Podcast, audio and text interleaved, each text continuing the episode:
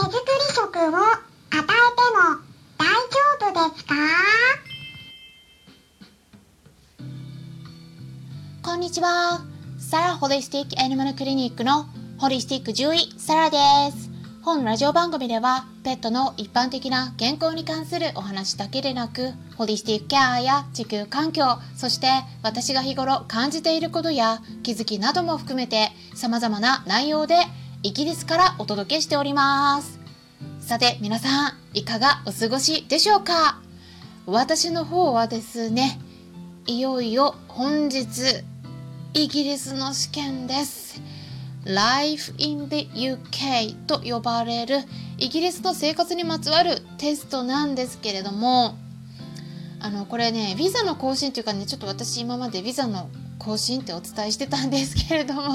あのイギリスに来て5年が経過するんで、まあ、一応ビザの更新にするか永住権の方もねあの申請ができるということでねあのちょっとねこの辺までねあの混乱してるところがあったんですけど 永住権の方ですねあのこの試験が必要なのはね一応ビザの更新はもうね英語の試験はね基準クリアしてるからまあできると思うんだけどこのねこのイギリスの文化とか生活に関する試験ですね。これ合格しなければならないっていうことで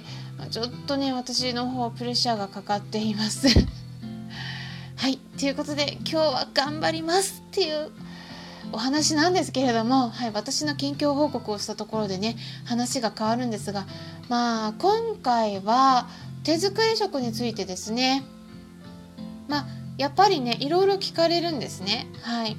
まあ今回のお話は手作り食をトッピングとして与えたいんだけれどもじゃあ具体的にどうやって与えたらいいかっていうところですね。まあそんなご質問をいただきましたのでまあ、簡単にお話ししていければと思います。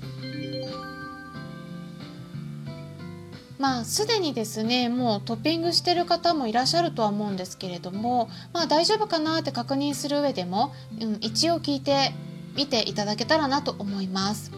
まずですねワンちゃん猫ちゃんなどのペットと呼ばれる動物に与える食事としてはペットフードと呼ばれる商品を選んでそれを与えていくっていうのが基本的な生活の仕方になっていますよね。これは日本だけではなくてイギリスとかアメリカなどの欧米とか他の国々でももう基本的な同じ考え方になります。ただしですねやっぱりペットフードっていうのは栄養のバランスを調整するために本当にねたくさんのサプリメントが入っていますし長期間保存させるための添加物も含まれています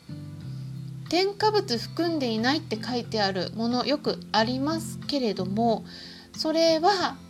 あのもともとペットフードを作る段階で添加物を入れてないっていう意味なのでね。はい。フードを作る段階で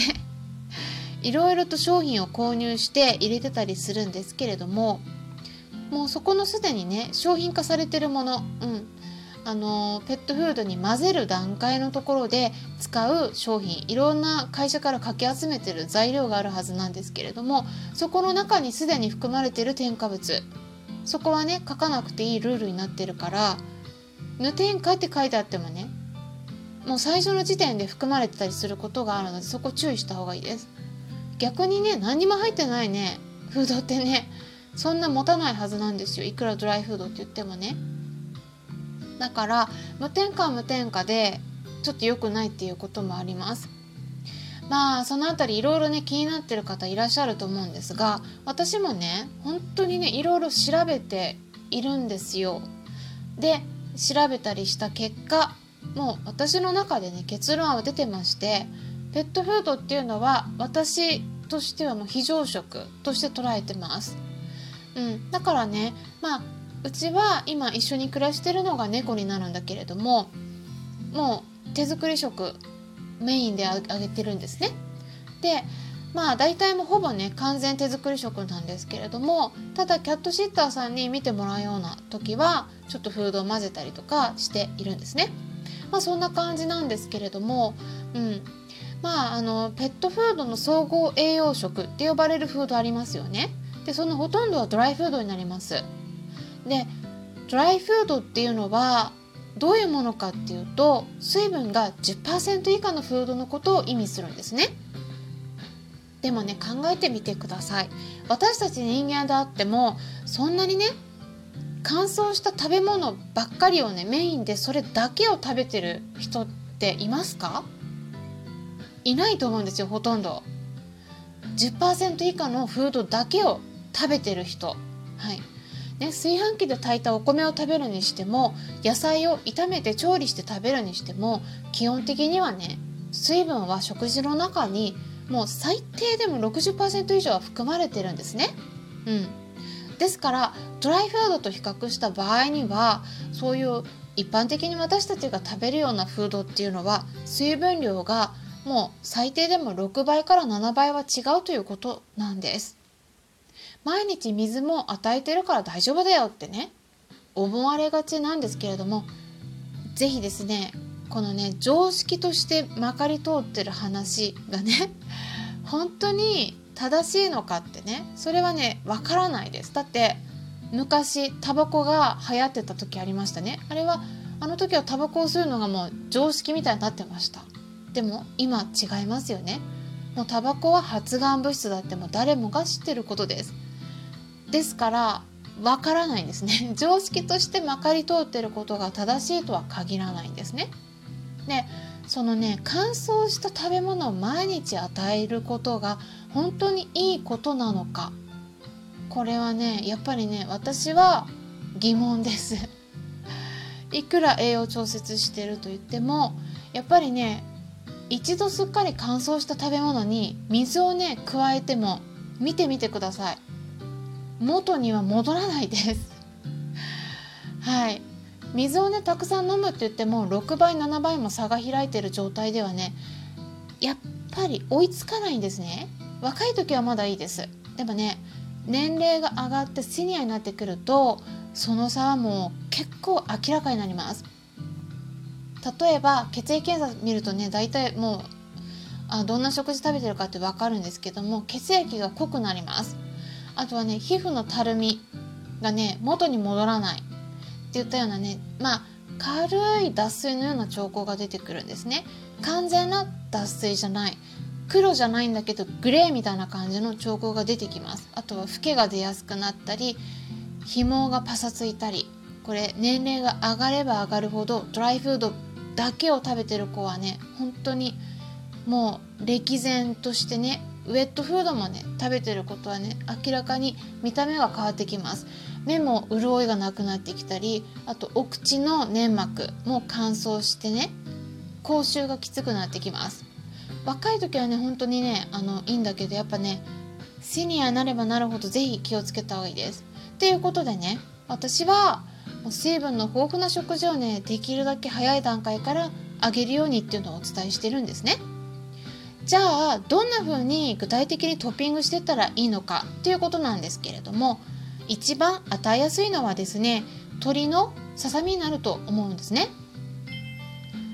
ただねあのまあ注意点としてはアレルギーの場合とかねささみであっても何でもそうなんですがお腹に合わない場合もありますから、まあ、今ご紹介する方法で与える場合もねぜひねご自身の判断のもとで与えていってください。今まで全く与えたことがない場合は本当に本当に少量から、えー、試して状態を見ながら調節していってくださいね。